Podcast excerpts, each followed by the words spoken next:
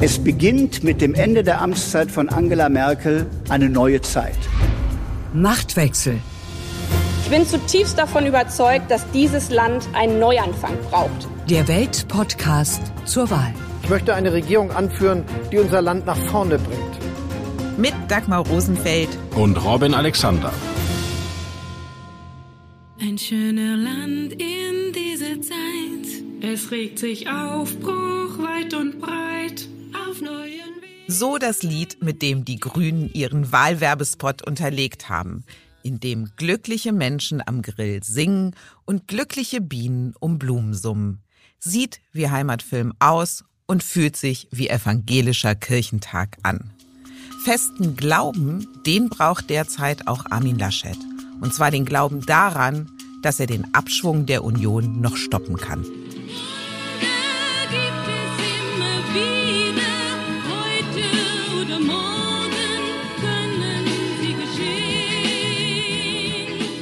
Dieses Lied von Katja Epstein wäre derzeit wohl die passendste musikalische Untermalung für einen CDU-Werbespot.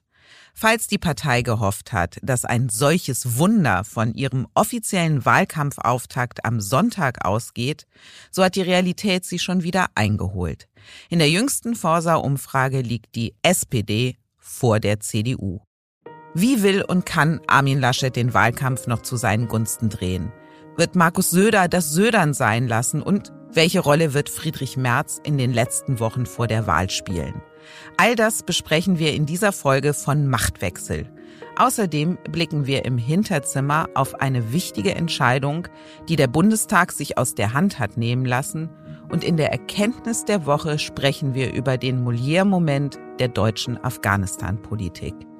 Wir sind nicht nur für das verantwortlich, was wir tun, sondern auch für das, was wir nicht tun. Wer Armin Laschet sagt, kommt nicht umhin, über Olaf Scholz zu reden. Es ist noch nicht lange her, da wurde die SPD belächelt, dass sie überhaupt einen Kanzlerkandidaten aufstellt.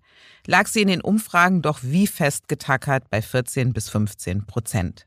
Das Rennen ums Kanzleramt, das schien eine Sache zwischen Union und Grünen zu sein.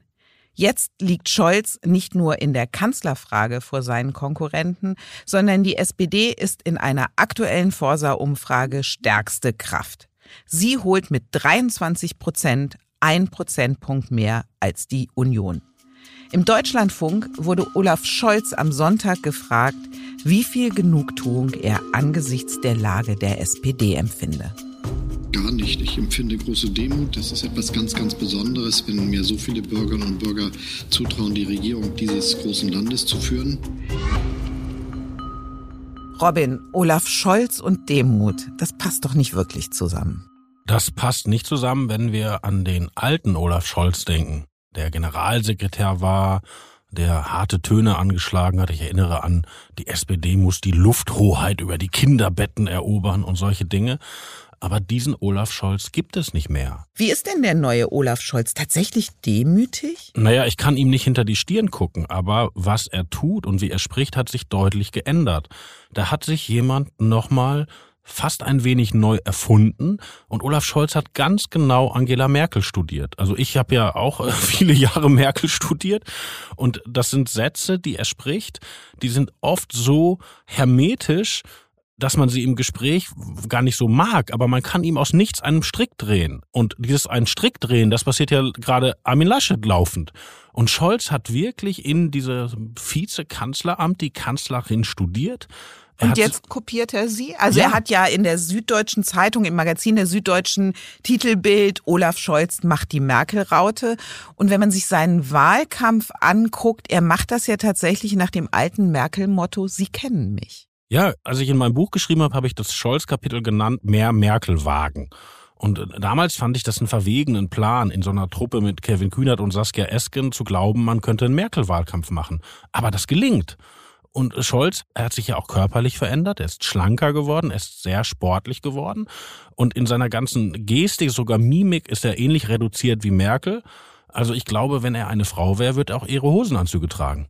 Oh Gott, Olaf Scholz im Full Merkel Jacket. Ich bin gespannt. Soweit sind wir noch nicht. Aber die Frage ist ja, was sehen die Wähler in Olaf Scholz, was sie bei Laschet nicht finden können? Weil auch Laschet ist ja eigentlich immer unterstellt worden, er ist die Fortsetzung des Merkel-Kurses. Jetzt macht Scholz die Merkel und wird dafür belohnt und Laschet bestraft? Naja, wir sprachen ja jetzt noch nicht über politische Inhalte. Wir sprachen ja jetzt über Kommunikation und über Auftreten. Und ich habe zum Beispiel am Montagabend einen, einen, Test mit dem Volk gemacht. Das Volk war meine Frau, die habe ich gezwungen, diese ARD-Doku zu gucken über ähm, Baerbock, äh, Laschet und Scholz. Mit dir verheiratet zu sein, scheint echt ein Fest zu sein. Ja. Und ich habe auch nichts gesagt und dann hat, hat sie nur gesagt, was sie gesehen hat. Also wir haben gar nicht, was die erzählt haben. Und dann sah man bei Frau Baerbock eine kämpferische junge Frau, die erkennbar mit dem, was sie will, gerade überfordert ist. Und dann sahen wir Armin Laschet und das ist ein netter Mann und der geht durch Aachen und der Bäcker grüßt ihn und der Fleischer gibt ihm schon morgens einen Schnaps aus und dann erzählt er. Und er spielt Fußball Totto, ne? Also er, er geht in Kiosk immer unentschieden. Tippt, ne? genau. Also man, man, man, man kann den nicht für einen schlechten Menschen halten. Und wenn er erzählt, dann sitzt er da und die Krawatte ist so ein bisschen verrutscht und er erzählt, dass ihm das alles gar nicht so viel ausmacht, dass Söder so ein böser Kerl zu ihm war, weil er halt so unheimlich leutselig ist. Und dann kommen die Bilder zu Olaf Scholz. Und das sind Bilder von Dienstwagen. Das sind Bilder aus dem Finanzministerium. Das sind Bilder von Gipfeln. So, also wenn man nur die Bilder sieht und noch nichts gehört hat, dann sieht von den dreien nur einer aus wie ein Kanzler. Hat deine Frau das auch so gesehen? In der Tat. Ich habe allerdings versäumt, vorher zu fragen, ob ich diese Anekdote erzählen darf. Jetzt ist es raus. Jetzt muss sie damit leben, dass sie das Volk ist, zumindest in dieser Podcast-Folge. Von Laschet muss man immer auch auf Söder kommen, weil Söder ist ja sowas wie der Konterpart zu Laschet, auch wenn sie eigentlich ein Team sein sollten. Und Markus Söder hat jetzt gerade erklärt, er habe keinen Bock auf Opposition. Und zugleich trägt er ja mit seinem mehr oder weniger verhohlenen Attacken gegen Laschet dazu bei, dass der Wahlkampf der Union alles andere als erfolgreich im Moment ist. Den eigenen Kandidaten zu beschädigen, das ist ja eigentlich mal eine Spezialität der SPD gewesen. Auch hier haben sich die Rollen ja verkehrt. Die Sozialdemokraten geben den Kanzlerwahlverein und die Union arbeitet sich an sich selbst ab. Es ist nicht die Frage, wie wir monatelang philosophiert haben, mit wem könnten wir möglicherweise lieber zusammen regieren. Es ist nicht die Frage des Wie des Regierens, sondern möglicherweise des Obs. Das hat Markus Söder bei dem schon zitierten CDU-Wahlkampfauftakt im Berliner Tempodrom gesagt. Und während der Rede Laschets hat Söder dann auch sehr interessiert geschaut. Allerdings nicht auf den Redner, sondern auf sein Handy. Auch da ganz viel Symbolik drin, finde ich. Ein Tag später bei seiner eigenen Wahlkampfstadiontour hat Söder dann endlich mal das getan, was für einen Unionswahlkämpfer Sinn macht. Er hat den Gegner kritisiert und nicht den eigenen Kandidaten. Und als Gegner hat Söder jetzt auch Scholz ausgemacht. Es sind nicht mehr die Grünen. Dieses Auftreten Söders in diesem Stadion, also keine Kritik an Laschet und hartes Abarbeiten an Olaf Scholz. Hat er jetzt durch die jüngsten Umfragen verstanden, dass die eigenen Leute zu kritisieren nicht die richtige Strategie ist? Gibt es jetzt bei Söder einen Strategiewechsel? Das äh, wird jetzt die nächste Woche zeigen. Ich glaube aber, dass die ziemlich weit verbreitete Theorie, dass Markus Söder das aus einer Mischung aus gekränkter Eitelkeit und Narzissmus macht, äh, die würde ich verwerfen. Ich glaube, dass er genau weiß, was er tut. Weil er hat ein Wahlergebnis, das für ihn zählt, und das ist das CSU-Ergebnis in Bayern bei der Bundestagswahl. Und da sind die Werte gerade ganz schlecht. Und das wäre die zweite wichtige Wahl, die Markus Söder in den Sand setzt, weil die bayerische Landtagswahl ist auch nicht gut gelaufen. Und er baut einfach vor. Er wird am Wahlabend sagen, ich war es nicht, Armin ist es gewesen. Und dem baut er jetzt vor. Und da ist ihm sozusagen das Hemd näher als der Rock. Und den Kollateralschaden, den er an der Laschet-Kampagne anrichtet, den nimmt er, glaube ich, dafür billigend in Kauf. Aber die Umfragewerte in Bayern für ihn sind ja im Moment auch nicht gut. Ist es vielleicht auch so, dass auch der bayerische Wähler nicht gutiert, wenn Söder diese Kampagne boykottiert, die eigentlich gemeinsame Kampagne? Ja, das ist ja das aus Unionssicht extrem gefährliche bei dem, was da gerade läuft. Söder hat das Blame Game begonnen. Söder markiert die Schuld bei Laschet, vergrößert das Problem damit, aber aus dem Laschet-Lager wird ja mittlerweile mit gleicher Münze zurückgezahlt.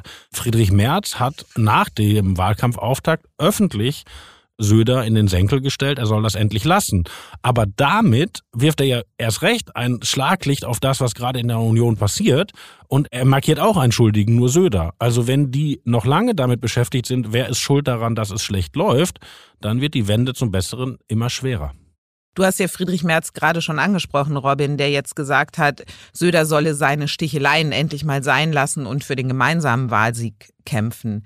Ich finde schon bemerkenswert, dass es ausgerechnet Friedrich Merz ist, der solche Sätze sagt. Als er damals auch für den Parteivorsitz kandidierte gegen Armin Laschet, da hat ja die Partei den Wahltermin verschoben wegen Corona. Und er Merz hat damals der Parteiführung, er hat sie Partei-Establishment genannt, vorgeworfen, dass man ihn als Vorsitzenden verhindern wolle und sozusagen damit impliziert, das Partei-Establishment, um mal sein Wort noch zu übernehmen, arbeite letztlich für Laschet. Ist Merz denn jetzt wirklich im Team Laschet angekommen aus Überzeugung oder geht es da auch um eigene Interessen bei Friedrich Merz? Um eigene Interessen geht es immer, aber ich glaube, dass der Fall anders liegt. Also erstmal hatte Merz damals objektiv recht. Das Partei-Establishment wollte ihn verhindern und sie wollten ihn mit dieser Verschiebung des Parteitages austricksen. Und dass er das an die große Glocke gehängt hat, hat ihm auch geholfen, weil dann wurde der Parteitag ja doch nicht so weit verschoben. Nur, das war ja vor der Klärung der Frage, wer führt den Parteivorsitz und später den Wahlkampf. Und Söder ist ja jetzt nach der Klärung. Das ist schon etwas ganz anderes. Das heißt, Merz ist aus Überzeugung jetzt im Team Laschet. Friedrich Merz hält die Wahlkampfstrategie von Armin Laschet für falsch. Er hat ja auch für eine andere geworben. Er hat gesagt, wir müssen in die Polarisierung gehen, wir müssen die Unterschiede deutlich machen und äh, Laschet steht für das Gegenteil. Deshalb äh, glaube ich, dass Merz das, oder ich weiß, dass Merz das immer noch so sieht und ehrlich gesagt, die Entwicklung scheint ihm ja im Moment auch recht zu geben. Nur er hat ja versucht, mit Armin Laschet einen Modus vivendi zu finden. Die Idee war, dass Laschet sozusagen die große Bühne bespielt und auch die Strategie vorgibt und Merz wie so ein Beiboot zu Wasser gelassen wird und so ein bisschen in FDP-Gewässern kreuzt und vielleicht auch in Ostdeutschland ein paar Leute davon abhält, zur AfD überzulaufen. Also so hatten die beiden sich das gedacht. Ob das so klappt, ist noch eine andere Frage. Merz ist ja tatsächlich in der CDU immer noch so eine Sehnsuchtsfigur. Er verkörpert all das, was die Partei unter Angela Merkel aufgegeben hat. Was glaubst du denn, wie viel Raum wird Merz genau mit dieser Rolle in den letzten Wahlkampfwochen bekommen und wie eng spricht er sich mit Laschet ab? Haben die eine gemeinsame Strategie? In jedem Fall reden die regelmäßig miteinander. Es ist aber nicht so, dass Merz so eine Art Befehlsempfänger von Laschet wäre. Und ich glaube, dass er auch immer nervöser wird, weil schau mal, wenn man das aus seinen Augen betrachtet, es passiert doch gerade genau das, wovor er immer gewarnt hat. Merz hat gesagt, wenn wir nicht in die Polarisierung gehen, wenn wir nicht in die Inhalte gehen, dann läuft das Spiel gegen uns, sobald Merkel weg ist. Und es scheint ja gerade so zu passieren. Deshalb ist jetzt die Frage, ob nicht vielleicht sogar dieser März-Ansatz auch Armin Laschet zu denken gibt, weil Armin Laschet schlägt ja auch neue Töne an. Also die Wahlkampfrede hatte einen Schwerpunkt auf innerer Sicherheit und da kamen die Clans und die Kinderpornografie und sein Generalsekretär Paul Ziemiak sagt, Berlin ist ein failed state mit Rot-Rot-Grün und das droht uns auch. Also auch die greifen ja in ihrer Defensive jetzt zur Polarisierung und da würde Merz ja wieder gut reinpassen. Aber Laschet hat ja sich immer damit gebrüstet und auch als seine Stärke bezeichnet, dass er eben ein Konsensmensch ist, dass er zusammenführt und nicht auseinandertreibt. Insofern wird man ihm den Polarisierer nicht abkaufen. Wenn jetzt Merz den Polarisierer dann doch gibt, ist es ja ganz schnell so, dass man das auch als Offensive gegen Laschet sehen kann. Es ist ja dann der Anti-Laschet, der sich da zeigt. In der Politik entscheidet ja oft Feintuning. Und wenn man sich mal als Beispiel den NRW-Landtagswahlkampf anguckt, den Laschet gewonnen hat, da hatte er ja auch, er stand für Integrationspolitik und er stand für Merkels Flüchtlingskurs, aber er hat zugelassen, dass andere in der CDU sehr deutliche Töne angeschlagen haben. Wolfgang Bosbach hat da eine Rolle gespielt, Herbert Reul, auch andere. Da wurde sehr viel gewarnt, rumänische Räuberbanden ziehen durch Sauerland und steigen in die Fenster ein und solche Dinge. Also auch dieser Laschet-Wahlkampf hatte eine Law and Order Note, die damals beim CDU-Stammpublikum sehr gut angekommen ist. Die Frage ist halt, ob man das Feintuning so hinkriegt, dass Laschet in einer anderen Tonart spielt als Leute, die auch zu seinem Orchester gehören. Jetzt sind wir ja schon dabei, so eine Idee zu entwickeln, wie die letzten Wahlkampfwochen für die CDU aussehen.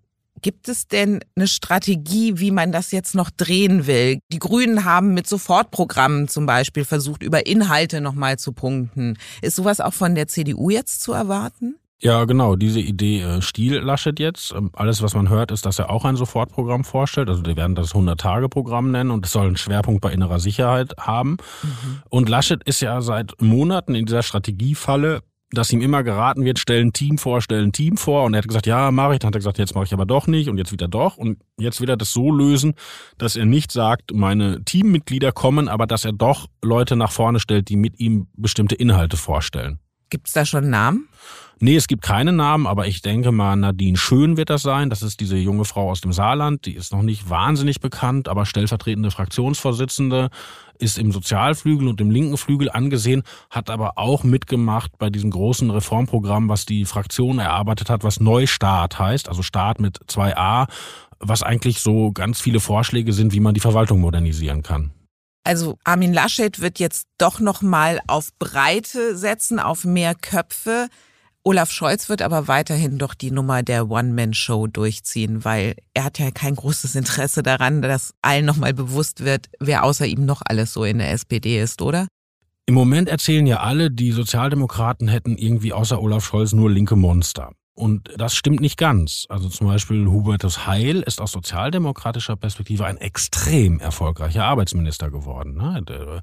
Rente mit 63, Respektrente. Man stelle sich vor, am Anfang des Wahlkampfs trifft sich der Arbeitsminister mit einer, ich glaube, es war eine, eine Frau, die als Zimmermädchen gearbeitet hat, gibt ihr ein Stück Erdbeerkuchen aus und sagt, ihre Rente ist jetzt um 20 Prozent erhöht. Also wenn das nicht SPD pur ist, dann weiß ich auch nicht. Also es gibt schon Leute in der SPD, die in seinem Klientel wirken, aber diesen Übersprung ins bürgerliche Lager oder sagen wir einfach nur ins nicht-SPD-Hardcore-Lager, den muss er schon alleine bringen. Da ist die SPD im Moment wirklich schwach aufgestellt. Im Hinterzimmer. G-BA so das Kürzel für den gemeinsamen Bundesausschuss. Der ist das Beschlussgremium der Selbstverwaltung im deutschen Gesundheitswesen und bestimmt in Form von Richtlinien, welche medizinischen Leistungen die circa 73 Millionen Versicherten beanspruchen können. Dieses Gremium hat nun eine Entscheidung getroffen, die eigentlich in den Bundestag gehört hätte. Ja, das ist etwas, was wir komplett verpennt haben als Presse und äh, wir von der Welt äh, leider auch, muss ich selbstkritisch sagen.